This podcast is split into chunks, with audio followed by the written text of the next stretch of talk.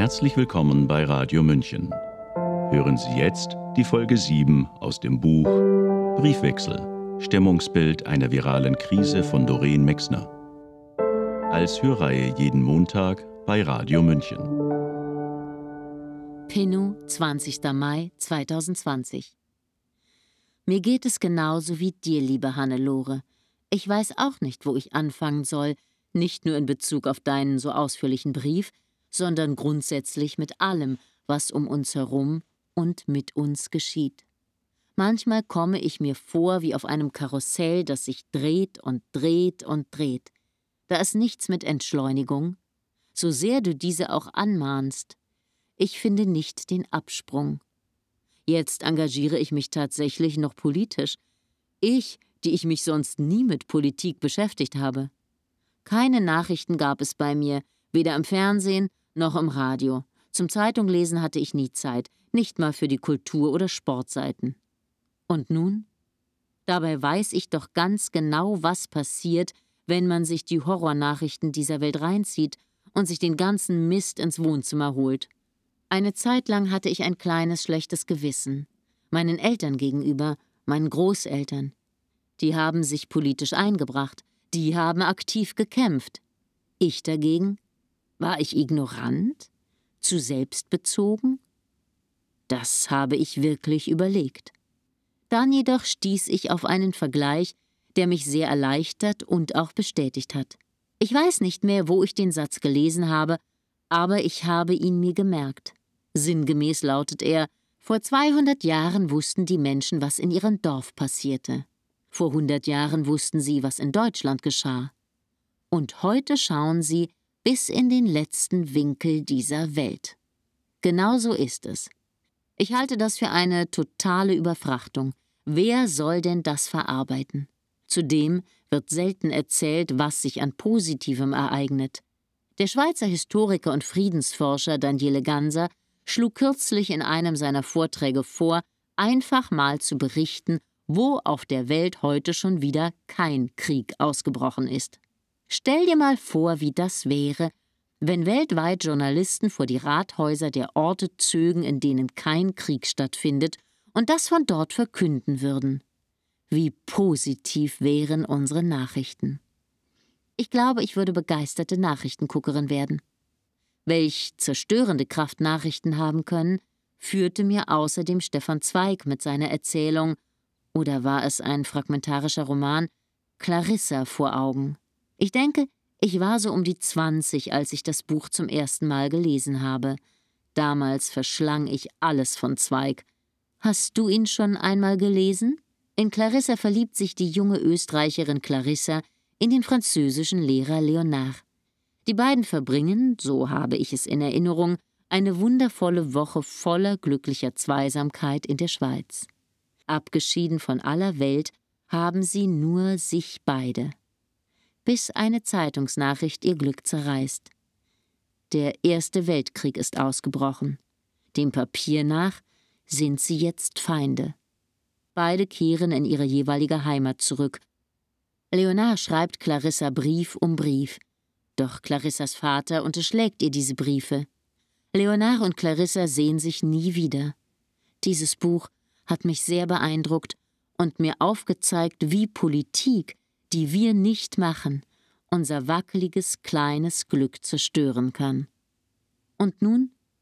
Ich schrieb es dir schon einmal, ich könnte hier mein Bullabü-Leben leben, aber um welchen Preis? Vor ein, zwei Jahren hat Papa übrigens Die Welt von gestern von Stefan Zweig gelesen. Der Roman ist ein Abbild der Zeit vor Ausbruch des Ersten Weltkrieges. Papa kannte Stefan Zweig bis dahin nicht und wusste somit auch nicht, wann Zweig gelebt hatte. Er las ganz unvoreingenommen und dachte doch tatsächlich, da schriebe ein Schriftsteller über die heutige Zeit. Papa fand die Parallelen unglaublich. Mir wurde ziemlich bange, als er davon erzählte. Zumal mein Hannes damals große Ängste hatte, dass demnächst ein Krieg ausbrechen könnte. Nein, das muss schon ein wenig länger her sein, ich glaube, es war, als Trump Präsident wurde. Genau, da hatte ich nämlich selbst Sorge, dass es in unmittelbarer Zukunft ordentlich krachen könnte. Ich weiß noch, Wie traurig mich das für Hannes gemacht hat. Ich wollte nicht, dass meine Kinder die gleichen Sorgen haben müssen, wie ich sie als Kind hatte. Plötzlich war es wieder da. Das Bild, wie ich als Kind auf meinem Bett sitze und Angst habe, dass Ronald Reagan gleich auf den roten Knopf drücken könnte, um uns alle mit einer einzigen Atombombe auszulöschen. Es klingt verrückt, aber in meiner Kindheit war ich schon einmal sehr politisch. Anders als du waren meine Eltern, das wirst du vielleicht wissen, überzeugte Parteigenossen. Wenn die Wende nicht gekommen wäre, wäre auch ich mit 18 sofort in die Partei eingetreten. Heute überlege ich mir immer mal wieder, wie es dann wohl weitergegangen wäre.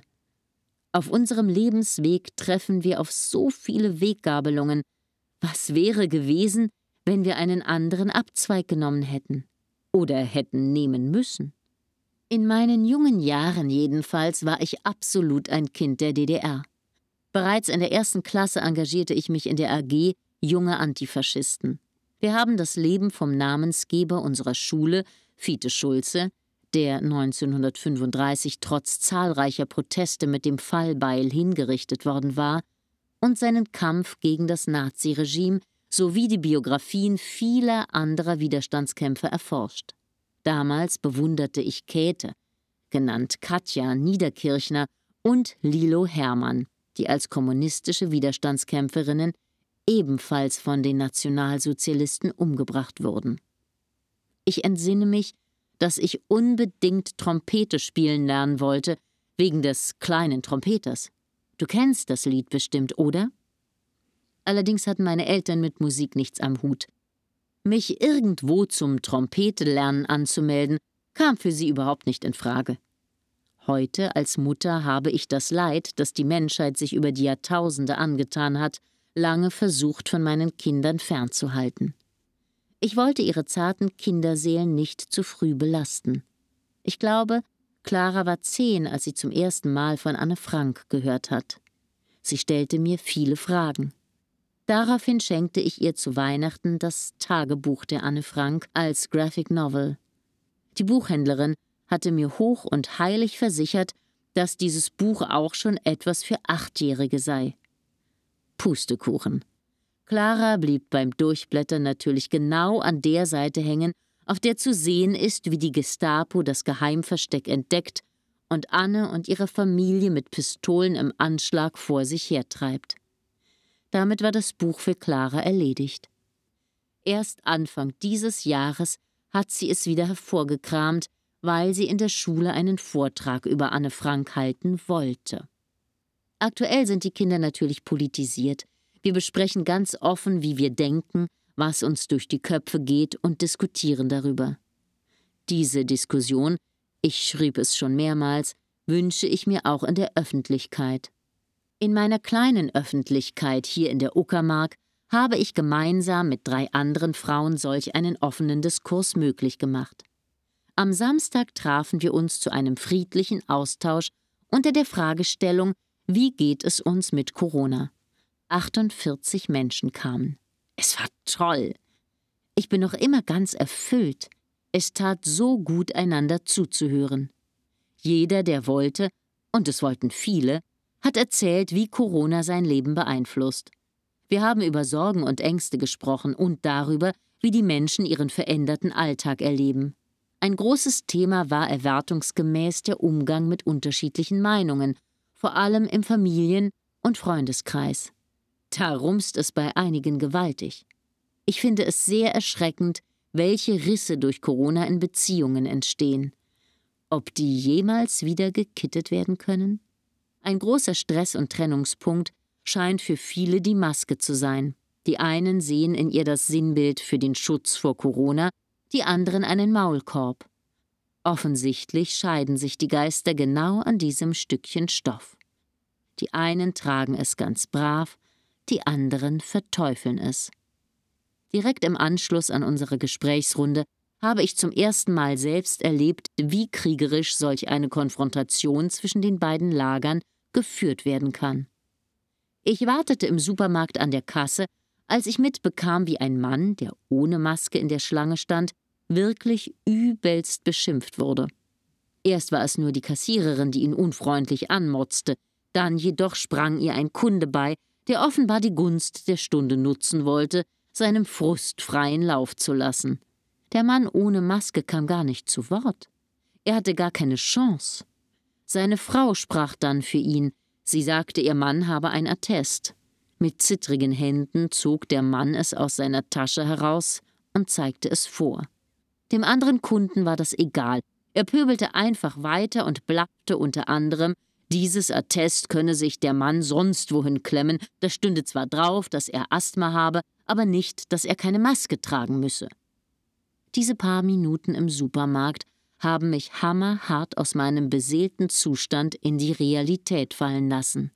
Ich stand da, sah mir das Spektakel an und war wie gelähmt. Keifend versuchte die Kassiererin, noch mehr Mitmeckerer zu finden, aber der eine reichte. Wenn ich jetzt darüber nachdenke, erinnert mich die Szene sehr an meine Zeit als Hockeyspielerin, wenn die Platz- oder Hallenwarte zu großer Form aufliefen um uns Sportler wegen irgendwelcher Kleinigkeiten anzudrohen, dass wir in dieser Halle oder auf diesem Platz künftig keine Trainingszeiten mehr bekommen würden. Damals dachte ich schon immer, gib dem kleinen Manne Macht und er tritt nach unten. Genauso erlebte ich es im Supermarkt. Furchtbar. Hanne, hast du die Kommunikation schon in deine Brenngläser aufgenommen? Ich finde, momentan tritt überdeutlich zutage, wie verletzend und abwertend wir vielfach unterwegs sind. Das fängt im Kindergarten an. Und der Bundestag macht es vor. Unlängst habe ich in eine Bundestagsdebatte reingeschaltet. Es war erschreckend. Das hatte nichts, reineweg gar nichts mit Gesprächskultur zu tun. Keiner hört dem anderen zu. Es wird gebuht und gepfiffen und geschlafen und am Handy gespielt und vom Rednerpult aus ausgeteilt. Wenn das die Vorbilder unserer Kinder sind, dann Halleluja. Wie erlebst du das Thema in deiner Unternehmensberatung? Spielt dieses Miteinander, die Kommunikation in deiner Arbeit eine Rolle? Oh Gott, Hanne, mir fliegt wieder die Zeit davon. Ich muss los. Um 15.30 Uhr bin ich mit den Kindern in der Bibliothek verabredet. Vorher will ich noch meinen Einkauf erledigen, in eben jenem Supermarkt. Da ich nicht weiß, wann ich zur Fortsetzung komme, schicke ich dir meinen Aufgalopp hier schon mal zu. Und einen neuen Fragebogenrückläufer. Habt einen schönen Herrentag morgen. Liebe Grüße, Nora. Caro, 44 Jahre, Biologin ohne Job. Hey Nora, coole Idee der Fragebogen von deiner Hannelore. Dafür bin ich natürlich zu haben. Du weißt doch, ich schreibe gerne. Und da beim Hockey gerade tote Hose ist, ohne Spiele kann ich keine Spielberichte verfassen, und ich auch sonst nichts zu tun habe, freue ich mich über ein wenig geistige Ablenkung. Aber bitte erwarte keinen großen literarischen Erguss. Ich schreibe, wie es mir in den Sinn kommt. Ich bin gespannt, was du daraus machst. Du hast doch bestimmt etwas damit vor. Ich wünsch dir wie immer Schlägerbruch und Schuhsohlenabriss. Mach's gut, hau rin, Caro. Zu Beginn der Corona-Krise habe ich mir sofort Sorgen gemacht. Einfach, weil uns die Geschichte gelehrt hat, dass sich der Mensch in bedrohlichen Situationen selten durch umsichtige und bedachte Aktionen auszeichnet. Zudem hatte ich das diffuse Gefühl, das Ding namens Corona könnte unterschätzt werden. Warum? Keine Ahnung.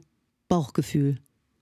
Aber noch war es leicht, diese, nennen wir es, Vorahnung wegzudrücken. Das Virus war weit weg und schien hauptsächlich vorgeschädigte Menschen zu treffen. Offenbar gab es zudem Schutzmaßnahmen, die man ergreifen konnte. Augenscheinlich gab es also keinen Grund, sich hier in Europa groß sorgen zu müssen. So tickt doch das menschliche Hirn, oder? Als das Virus schließlich auch Deutschland erreichte, war ich allerdings mal wieder heilfroh, in einem westeuropäischen Sozialstaat zu leben und nicht an einem dieser verfluchten Orte, wo Kriege, an denen Europa zugegebenermaßen nicht ganz unschuldig ist, politisches Kalkül und finanzielle Interessen über dem Wohl der Menschen stehen und der dortigen Bevölkerung das Leben schon vor Corona schwer bis unmöglich gemacht haben. Abgesehen von der oben erwähnten diffusen Vorahnung habe ich mich allerdings, solange die Pandemie noch keine Pandemie und weit weg war, nicht weiter um das Virus geschert. Ich zeige mit dem Finger also nicht nur auf andere. Ich war viel zu sehr mit dem Verlust meines kleinen und eigentlich unabdingbaren Blechrosses namens Smarty sowie den Nachwehen einer Knie-OP beschäftigt. Darüber hinaus befand ich mich, das war die Kirsche obendrauf, in einer Phase der generellen Neuorientierung. Ich war mal wieder erwerbslos. Um mich betüddeln zu lassen, suchte ich Unterschlupf bei meinen Eltern und war so bereits seit Mitte Februar im freiwilligen Social Distancing. Von dort aus habe ich, je näher das Virus kam, mit wachsendem Interesse beobachtet, was um mich herum geschah. Plötzlich war die ursprüngliche Befürchtung unmittelbar wieder da.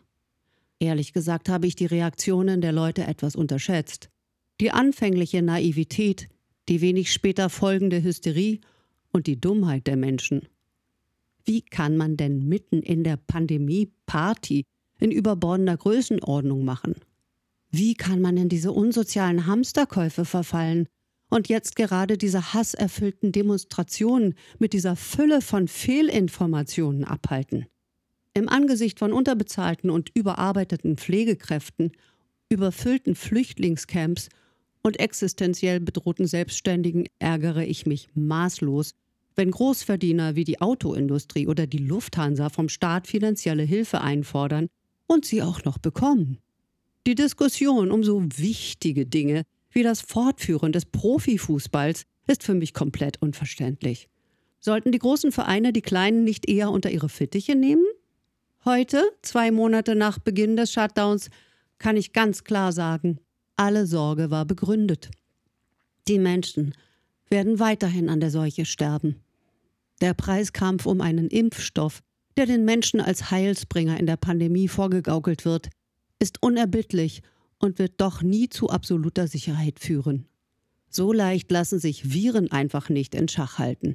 Sonst wäre die Grippe nicht ein alljährlich wiederkehrendes Thema. Nichtsdestotrotz versuche ich mich von all dem Corona-Nebel nicht zu sehr einfangen zu lassen, sondern konzentriere mich auf meine diversen Reha-Übungen und die Suche nach der alten Beweglichkeit im Knie. Da im Moment alle Hockeyspieler, ja alle Sportler zur Untätigkeit gezwungen sind, lässt sich meine körperlich verordnete Sportpause besser ertragen. Zudem habe ich dadurch endlich Freiräume für meine Werkelleidenschaft, die wegen meiner vielen Hockeyaktivitäten sonst immer zu kurz gekommen ist. Aktuell kümmere ich mich besonders intensiv um ein Schiffsmodell, für das ich im letzten Jahr viel zu wenig Zeit hatte. Das Vorbild dafür ist ein kleines nordisches Volkeboot, eine geklinkerte Yacht von etwa acht Metern Länge. Mein Modell bringt es allerdings nur auf etwas weniger als 20 Zentimeter. Die Nachrichten nehme ich weiterhin wahr. Da kommt man ja quasi nicht drum herum. Neben all den Paniknachrichten gibt es dort für mich tatsächlich auch etwas Positives zu sehen. Nie im Leben hätte ich gedacht, dass Mutter Erde so schnell auf den zwischenzeitlich verordneten Stopp der menschlichen Maschinerie antworten würde.